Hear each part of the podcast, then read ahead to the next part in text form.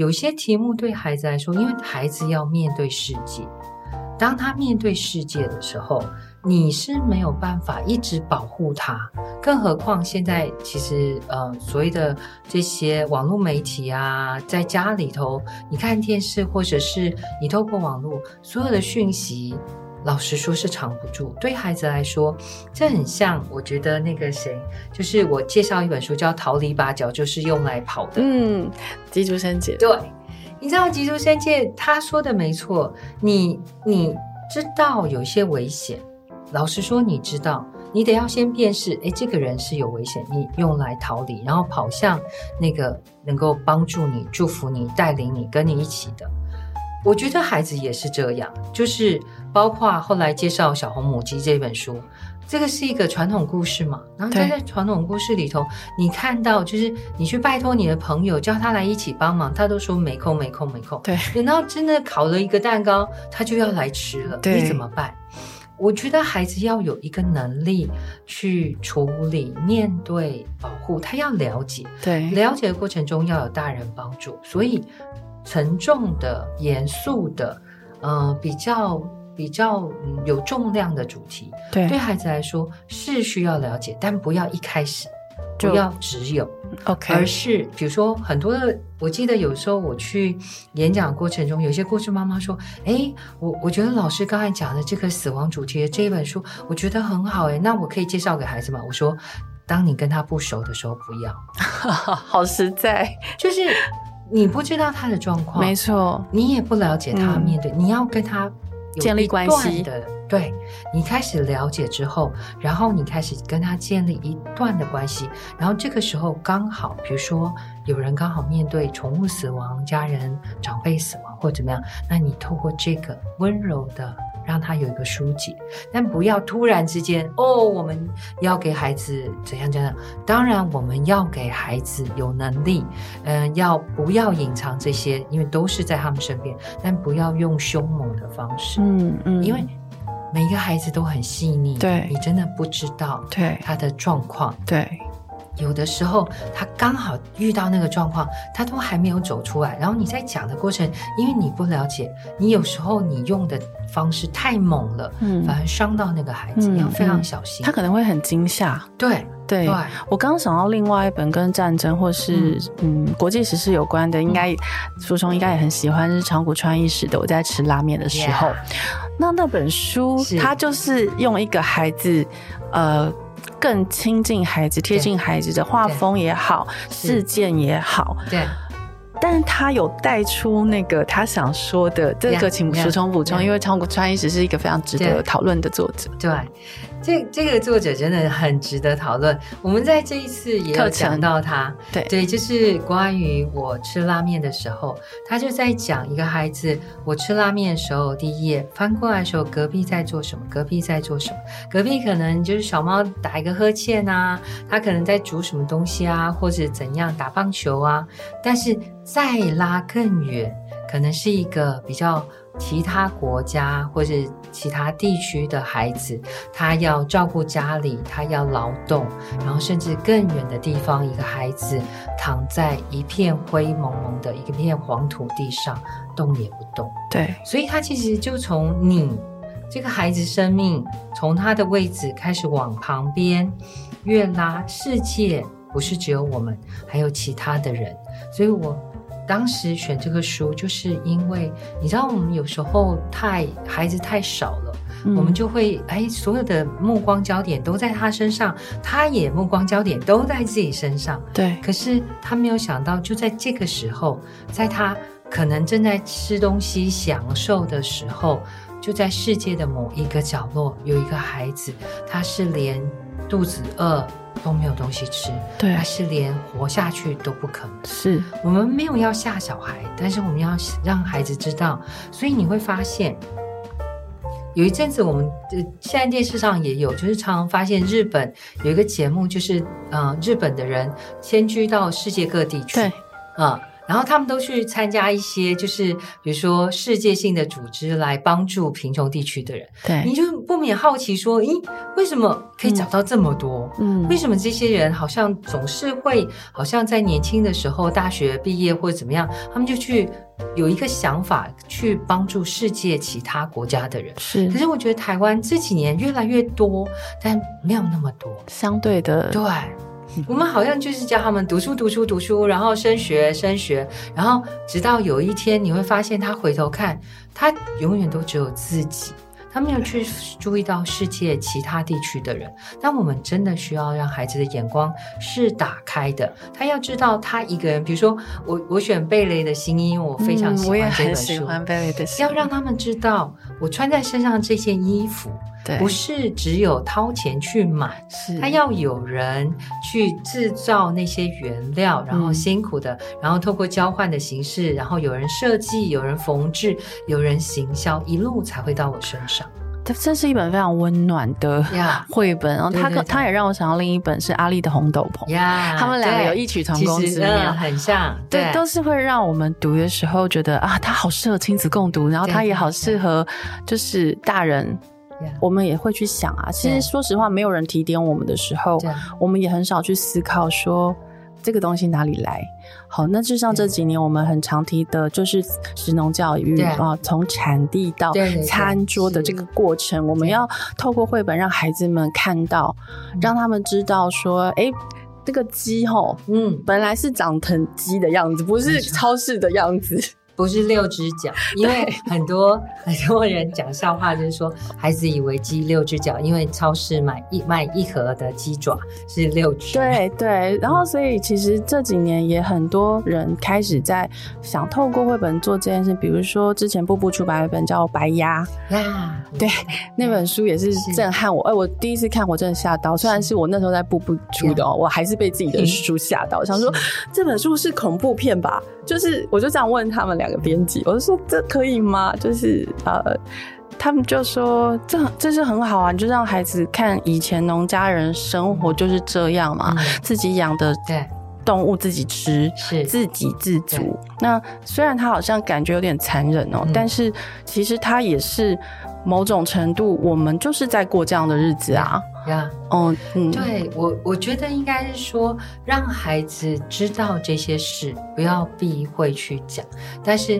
怎么样去诠释？比如说，嗯，像像有时候我们会觉得像，呃，我们之前在看影片的时候，那个自给自足生活的孩子，他第一次就是他的哥哥姐姐都杀过鹅、杀过鸡、杀过鸭，等到他要杀的时候，他吃鸡肉的时候吃得很高兴，可是这一刹那，他要成为那个。去割断脖子的那个那个孩子，他我觉得他心里是有挣扎的，对孩子来说也是这样，所以我觉得五味太郎很有趣，我很喜欢他。嗯，五味太郎常常在嗯他的作品里头就会让我们去想，比如说我记得最清楚是他有一次在讲说，你要把鱼吃干净，要谢谢鱼，就是应该说谢谢鱼最好的方式就是把它吃干净，不要剩下来。我觉得这个概念非常好，就很像我们之前看有一本书叫《怕浪费奶奶》，是怕浪费奶奶也是啊。我记得它里头有一句话，就是稻米躲过了麻雀、烈日、什么什么台风，然后经过了一百八十天，才终于长好了，然后煮成米饭。就你不把它吃完，你这样子。好可惜，嗯，就是它的可惜跟浪费中间有一个意义上的差别。对，浪费就是好像你把东西丢掉，这是很浪费。但是他一直强调可惜，是说这个物品有它呃完成的时候，它有应该要完成的那个任务。对，结果你没有把它吃掉，没有让它完成这个任务，好可惜。是，对，所以我觉得。这个概念，我后来我发现，嗯，日本的节目里头好像常常就会听到“好可惜，真可惜”，哦，果真是如此。嗯，他们说“もったいない”还是什么类似这个名字，对，是，因为我觉得日本人在对待儿童哦，对。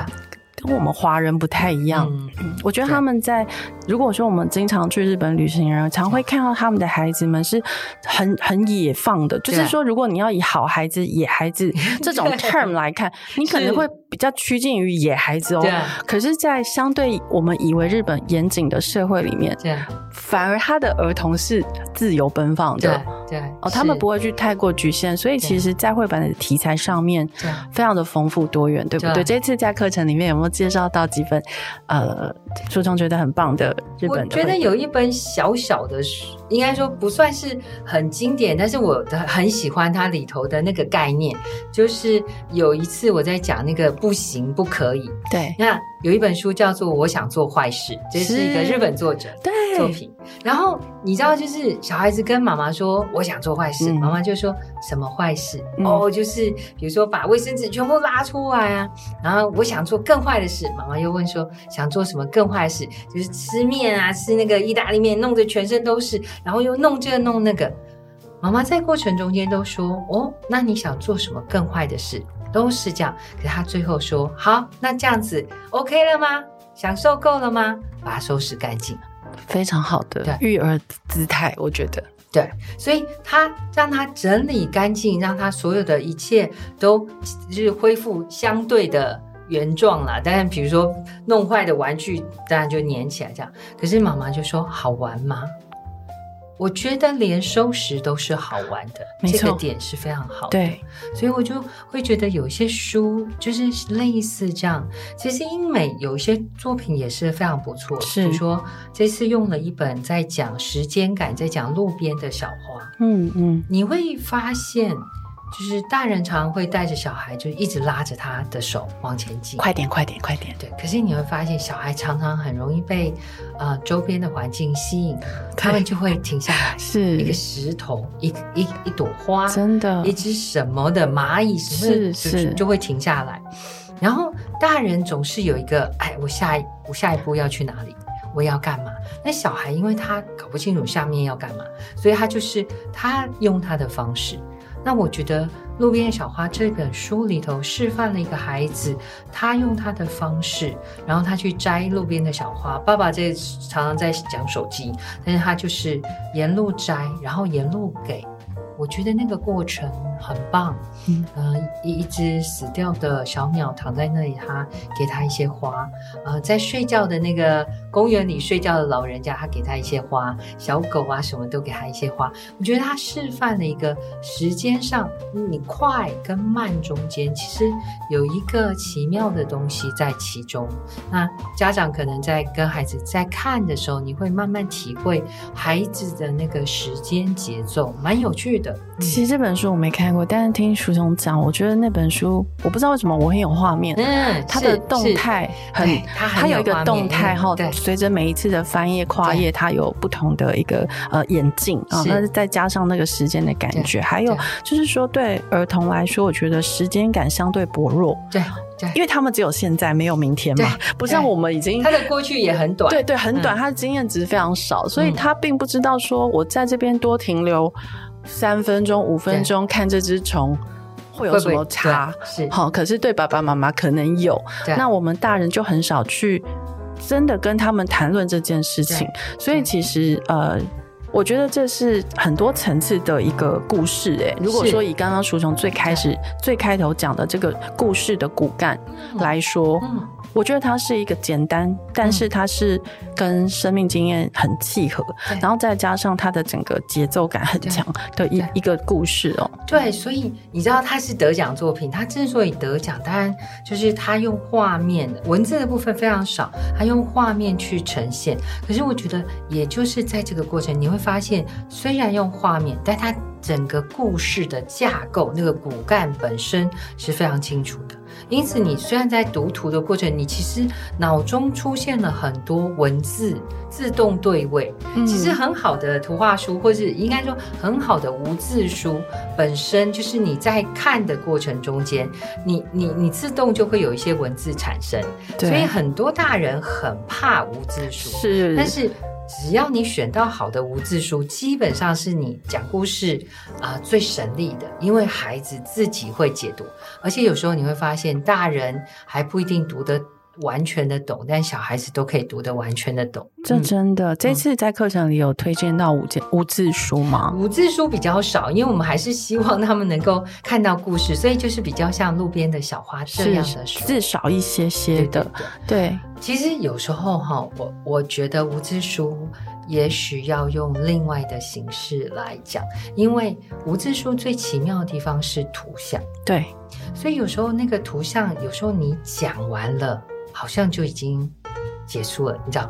因为我觉得有时候是你自己去发现的时候是更有趣的。所以为什么小孩常常喜欢看一些，嗯，就是。你知道有些作者会在画面中间藏东西，对，很、嗯、很多人喜欢做这个藏东西，因为藏东西啊，他就知道小孩会看得见。是是，大人呢，我们眼睛很麻烦，就是我们大约就是注意文字，然后跟文字相对的图像。是，可是小孩常常会，所以你知道有些画者啊，他没有画到的地方，小孩会说：“嗯，这里不太对。”嗯嗯，这个这里没有，不是这样子，然后他就会吓到，因为他会发现小孩会很细腻的注意。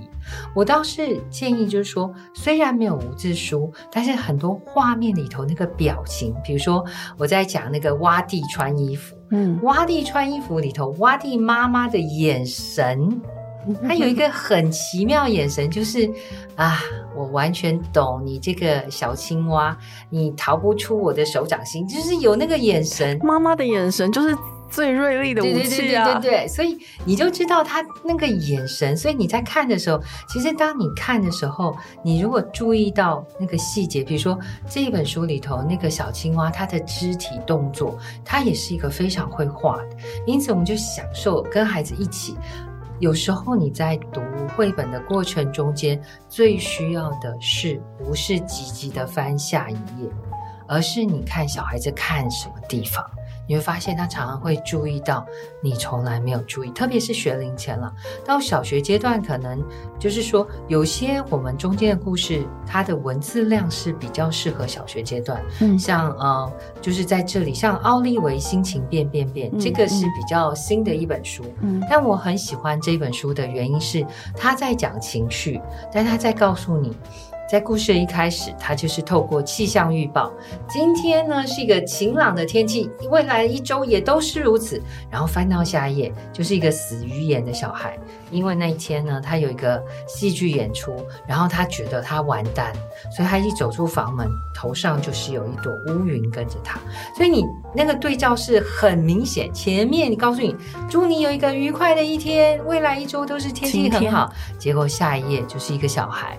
他心情不好，对，他个人心情非常不好，然后一朵乌云跟着他，对，直到他整个事情他都心情不好，直到他到学校表演完毕了，哎，竟然有一个午后的阵雨，是下雨了，但他心情超好的，因为他已经没有压力。嗯，所以他的压力已经释放了，他的情绪变好。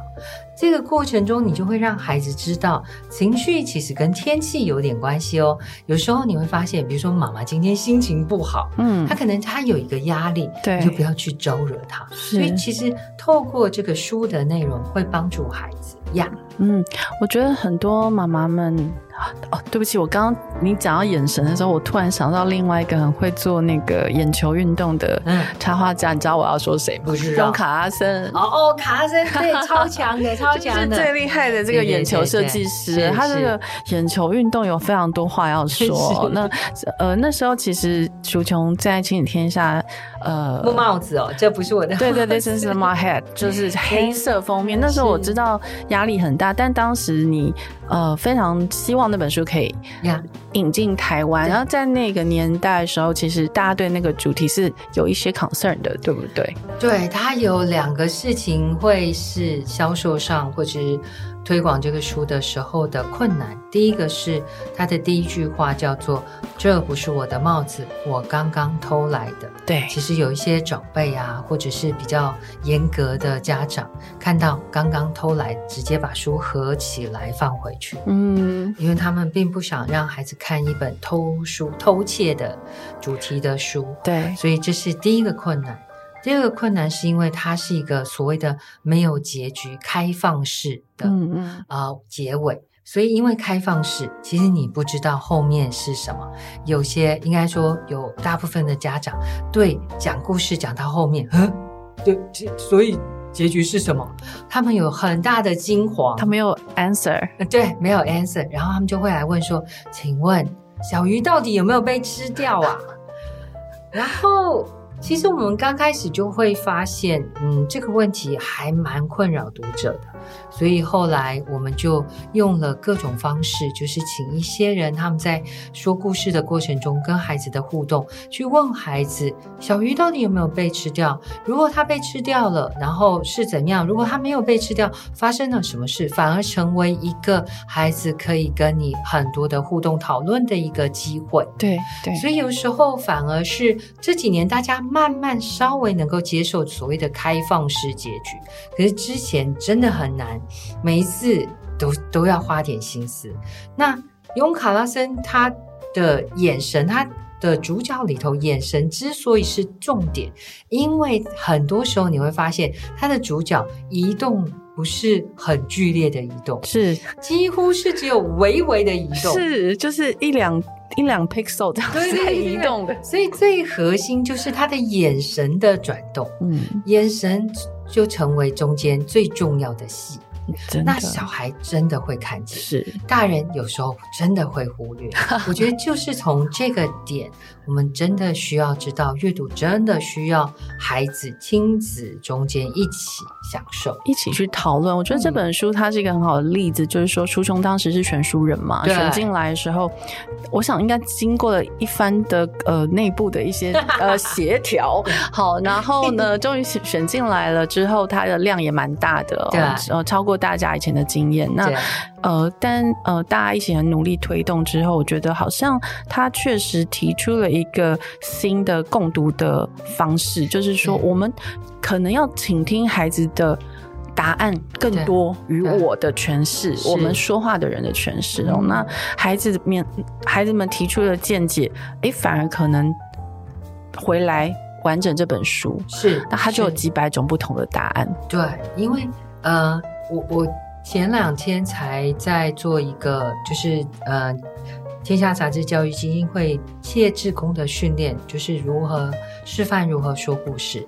其实我就跟他们说，最困难的并不是你丢出去问题，而是孩子回应的时候，你怎么样接球，再抛球。嗯，嗯，有时候孩子，比如说，当孩子你问他说：“小鱼去哪里了？”嗯，他说：“被吃掉了。”嗯，那接下来嘞？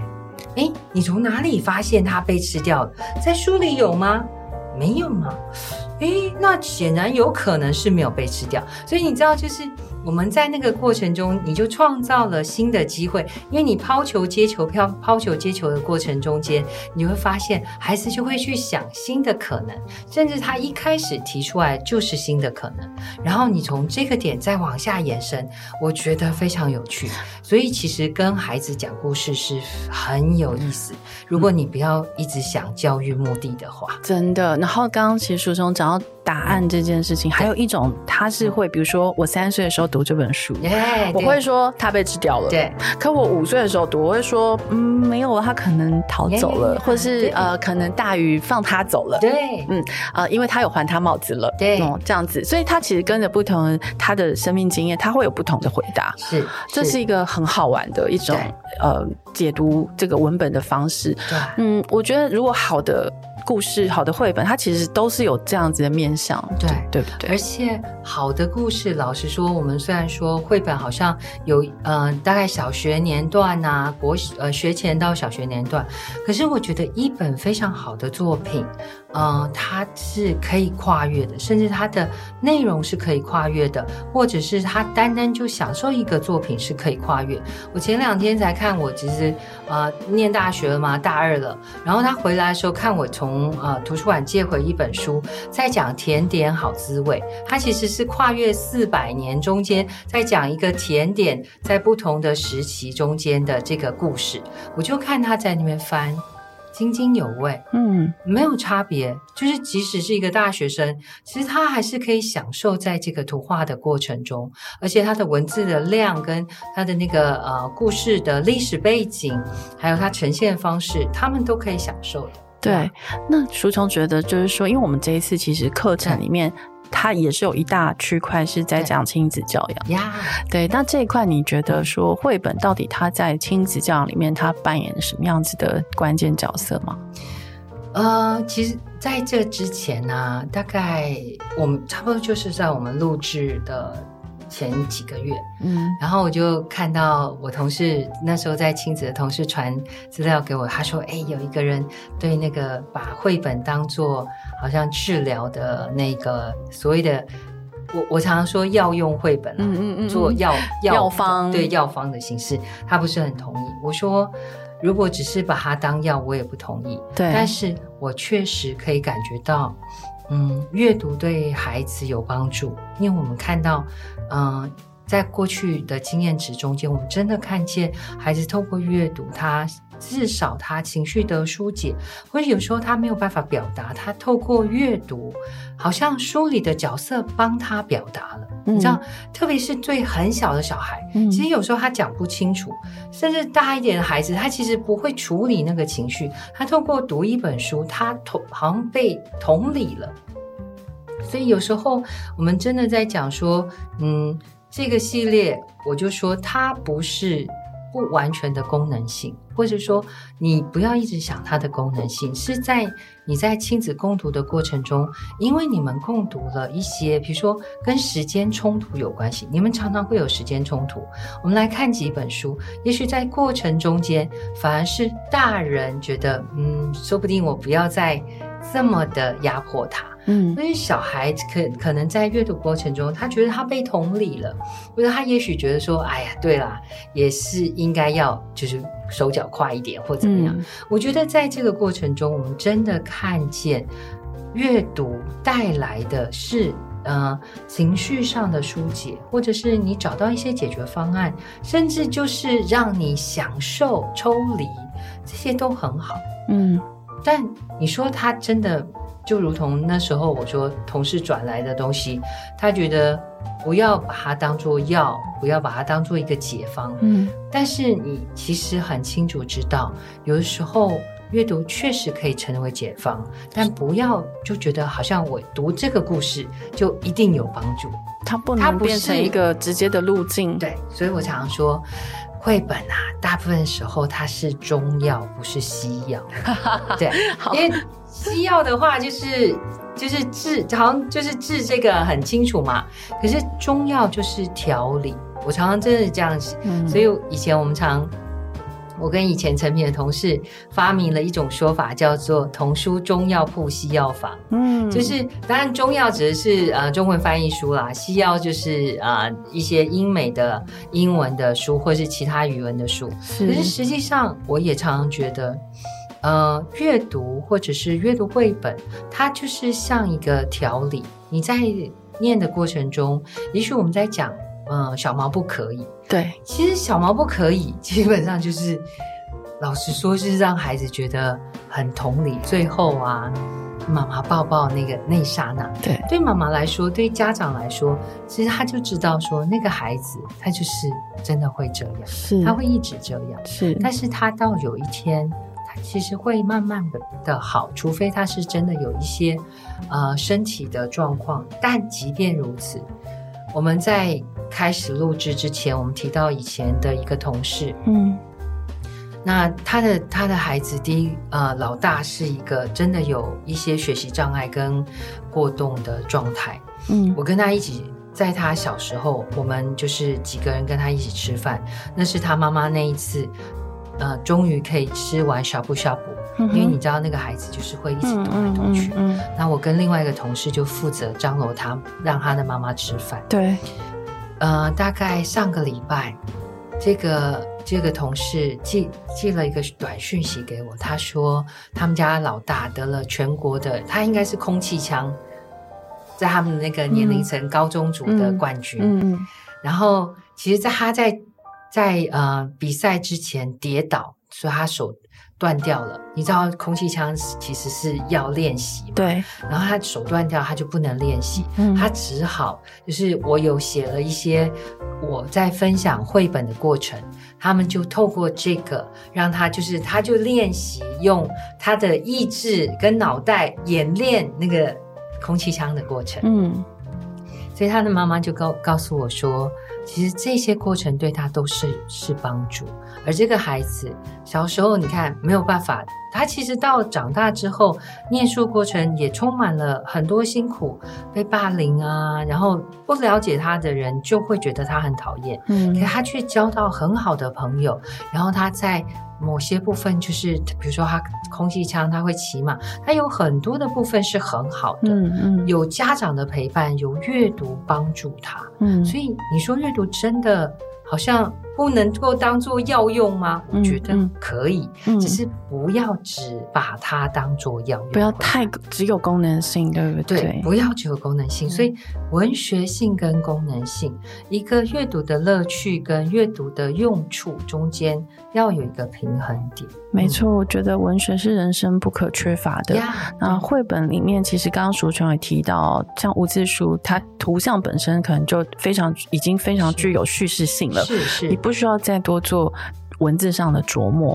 那其实它跟动画有点像啦，哈，就是对，嗯，所以其实嗯，在一个好的绘本里面，呃，第一个，哦，淑琼的第一个喜欢的就是一个好的故事。我觉得故事真的很难，就是一定要好故事。对，但是台湾的目前的现状，在创作者的部分里面，我们这一块好像比较缺乏一些些。我我平心而论哈，全世界都缺好故事，是，所以 真的真的故事故事，全世界都缺好故事。因为现在是不是已经有题材匮乏的状况？就是大家一直在某一些题材里打转了。对对，但是我们确实需要有好故事。那好故事从哪里找？呃，新的创作当然也有一些还不错，但整体来说，经典。所以为什么我们常常去拉经典的作品出来？嗯，是因为经典真的可以里头有很多好的故事，特别是还有好的插画。嗯，在那个时期，很多都是很好的艺术家或者是画家，他们必须要为孩子画，可能是生计问题，或是他真的为了他的孩子的关系，所以你会遇到非常好的插画家，非常好的故事。嗯，那这次我们课程里面有这样的作品吗？我觉得这一次啊，我来看一下。太多了，基本上，嗯嗯，对，当然太多了，对。但是其实那个之前的就是阿贝拉，呃，等一下我看哦。我有小抄在我前面，市场街的最后一站是比较新的作品，对对，这个很棒。但是刚才我们讲到的，就是像小珍的长头发。是这样好看，然后包括嗯小凯的家不一样了，对，就是安东尼布朗的作品，嗯，所以其实还有我自己啊，很喜欢有一本书叫做《消气的气喘》，在讲一个生气的孩子，因为打输了。他他跟人家打架打输，他就气到躺在那个操场不要起来，然后老师来劝也没有用，他就是气坏了。然后可是他就是慢慢的，因为都没有人来理他了，所以他眼睛就看到，诶，天空上出来了一个气船，就是那个飞船，嗯，然后飞船就就要把它拉到天上去，可是他因为很生气，对，就很像一个很重的石头。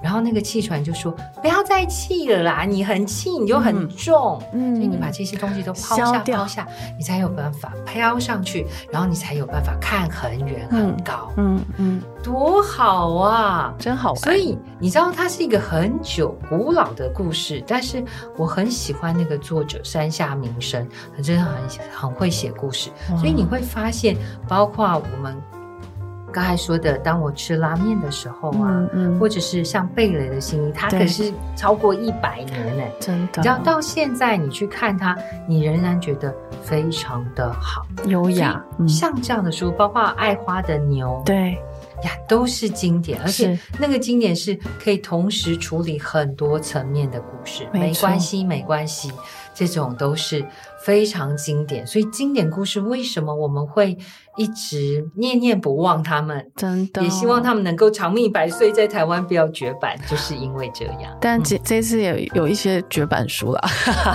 没办法，你知道，虽然你很想要不要避开绝版书，但你。但是他就是会绝版，然后呢，在他绝版的过程中，因为台湾很棒，公共图书馆是一个好地方，没错，我相信大家还是可以在公共图书馆借到这些书，嗯、所以。我宁愿选的是一本，尽量避开了。但是如果真的不行的时候，嗯、我还是希望大家有机会到公共图书馆去接触这本书，跟孩子一起享受。嗯，那当然带孩子到图书馆去也是一个非常美美好的经验。嗯，呃、所以大家要善用图书馆。那最后想请书琼来跟我们说一下这次课程的几个。特点好不好？因为其实书琼蛮常开课程的，嗯、然后大家可能会想知道说，那这次跟以前的课程哪里不一样？这样，嗯，我应该这样说哈。我以前呢、啊，其实我常常呃对大人说话，对，包括演讲也是对大人，对，对然后。我也常常觉得，包括我自己在做童书里的荒漠甘泉，嗯，我也常常觉得好像就是有一些辛苦的事、困难的事，小孩也许没这么严重，对，我真的笃信这个。是，可是我觉得，其实我在做这个课程的过程中，呃，你会发现我比较常站在大人的角度提醒他们，可是。就在这整个课程上线之后，嗯，我看见了刚才我们提到的那个孩子，对，空气枪，嗯，高中组的第的冠军，是他经过了很多的不容易，透过阅读能够帮助他。嗯，我后来又在基金会的一个呃，也是小作家的一个颁奖典礼里头看听那个孩子他的童年的经验，当然他是他今年小学毕业，嗯，他在讲他的那个不容易，对。嗯，我在写这个，呃，我在整理这些资料的时候，当然主要前半段都在讲一些冲突，嗯，比如说大人跟小孩时间的感的冲突、界限的冲突，或者是解读你解读孩子行为的冲突这些，嗯，可是其实我慢慢在这个整理的过程中，我确实觉得童书的作者很细腻的，如果他真的是从。他跟孩子互动的经验，或者是他自己个人的经验，像小毛不可以，就是自己的经验。所以他其实在这个过程中，把大人跟孩子关系中间的一些冲突整理出来。嗯、所以我我觉得有一个特色是关于这个，嗯，而且我真的相信，不管你几岁，亲子关系真的是一个持续的修炼。是，所以也包括这些孩子，他们就是我在整理的时候，我认为。确实，在阅读过程中，希望对他们生命有一些帮助跟疏解。对，可是我也希望在后半这课程的后半，我希望他们不止在亲子关系中间，他们也可以慢慢是，比如说孩子跟自己的情绪做朋友，保护自己，然后明白自己是，啊、呃，是很完美，是很很特别，但是别人也很完美，也很特别。是一个慢慢走向共好，是慢慢知道怎么样分享，也知道珍惜隔代，就是阿公阿妈跟他们的关系。所以我觉得，就整体来说，我觉得它是一个对家长来说，也许就是如果不管你的孩子几岁，可能你在听的过程中享受这些故事，也享受也许你们过去中间的冲突，或者是也许他安慰了你，啊、鼓励了你，帮助你在亲子关系中间那个摩擦中间的那些不舒服的地方，所以我觉得这门课很像一个桥梁。嗯，就是也许你跟孩子的关系有一些紧张，跟呃父母关系有一些紧张，透过这个课程，能够在故事的帮助底下，呃，修复一些你里面的东西，修复你们。呃的关系，这是我自己在预备这个过程中间，我想达到的。他也许没那么教养，嗯，虽然他都是在讲教养，他真的是嗯、呃，试着透过懂孩子的创作者去让家长大人懂孩子。嗯，这我想也是说从这么多的阅读经验里面去自动筛选出来的一种。应该是说你的水水平，就是说你会希望这样的作品是被选进来的嘛？所以我觉得这是长期的一个累积啦，很自然而然的。嗯，那所以这一次的课程其实超级精彩。如果大家真的有兴趣的话，一定要去这个遍路文遍路，一定要去片路文化的粉砖，然后看张淑琼的这个 是对绘本课，大家搜寻一下就会有。然后呃，我也会放在这个简简介里面，然后有兴趣的朋友就可以报名哦。这次的课程价格是八百九十元，然后非常澎湃，异常澎湃，大家看到不要吓一跳。那今天就非常谢谢舒琼，谢谢边路文化。那今天节目到这边喽，拜拜，拜拜，谢谢，谢谢大家，辛苦了。